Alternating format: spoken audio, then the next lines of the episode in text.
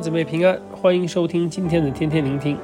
今天读的经文是《列王纪上》的十九章一到十八节，题目是以利亚求死。一代大先知以利亚被神大大使用，经历很多的神迹奇事。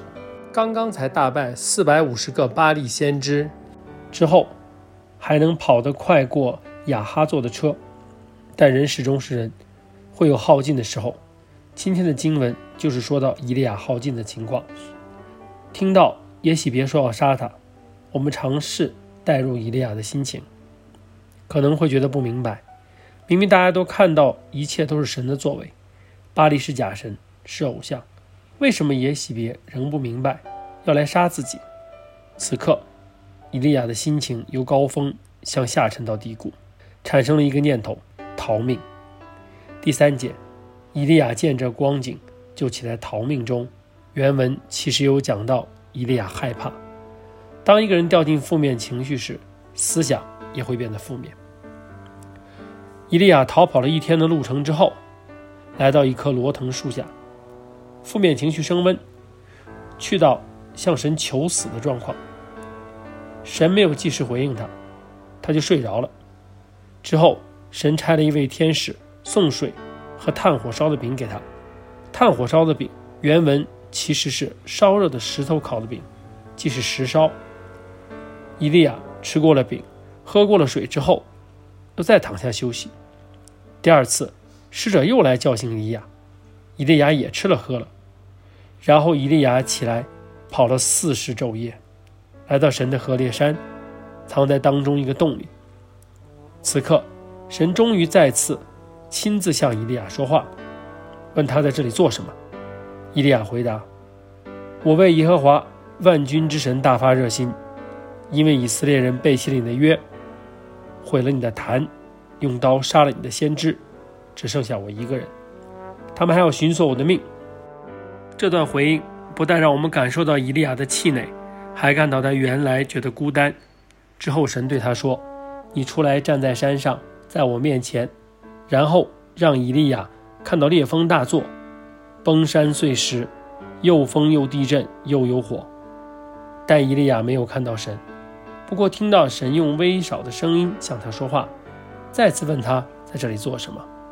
虽然以利亚的回答仍然完全一样，但相信心情已经不一样。所以神再次向他下达命令，以及对他说：“我在以色列中为自己留下了七千人。”是未曾向巴力屈膝的，让他知道他并不孤单，而且在下一段经文也很快的遇到他的一个徒弟，其中一个任务对象伊丽莎。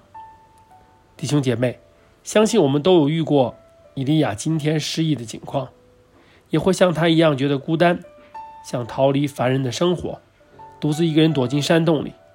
是的，失意时有这反应是很自然的。但今天的经文给了我们几个提醒：一，神永远不会离弃我们，即使伊利亚情绪低谷到要求死的地步，神还是关心他，一直照顾他。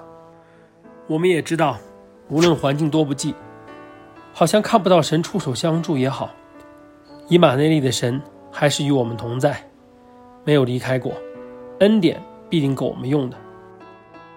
二。神会差派天使来帮助我们。当我们觉得孤单的时候，试试留意身边的人，相信有不少人正在关心我们，只是我们没有注意罢了。三，不要躲在暗角，要离开自己的山洞，到外面去吸吸新鲜空气，沉寂的心才会有机会精神起来，忧闷也会因而减退，才能再次听到神微小的声音。四，我们更加不要忘记。我们并不是孤单一个人，神为我们安排了很多弟兄姐妹，特别是关系紧密的小组组员，是与我们并肩作战，能够相互扶持的好战友。所以今天很想鼓励大家，如果你是正在低谷中，尝试踏出一步，不要再收起自己。当你愿意走出来的时候，神必会对你说话，你的晴天必会来到。也鼓励现在处于顺境的你。留意一下身边有没有失意的人，很想告诉你，你就是神所使用的天使，你身边有需要的人正在等着你，让我们成为师傅的器皿吧。祝福大家不再失意，为主所用。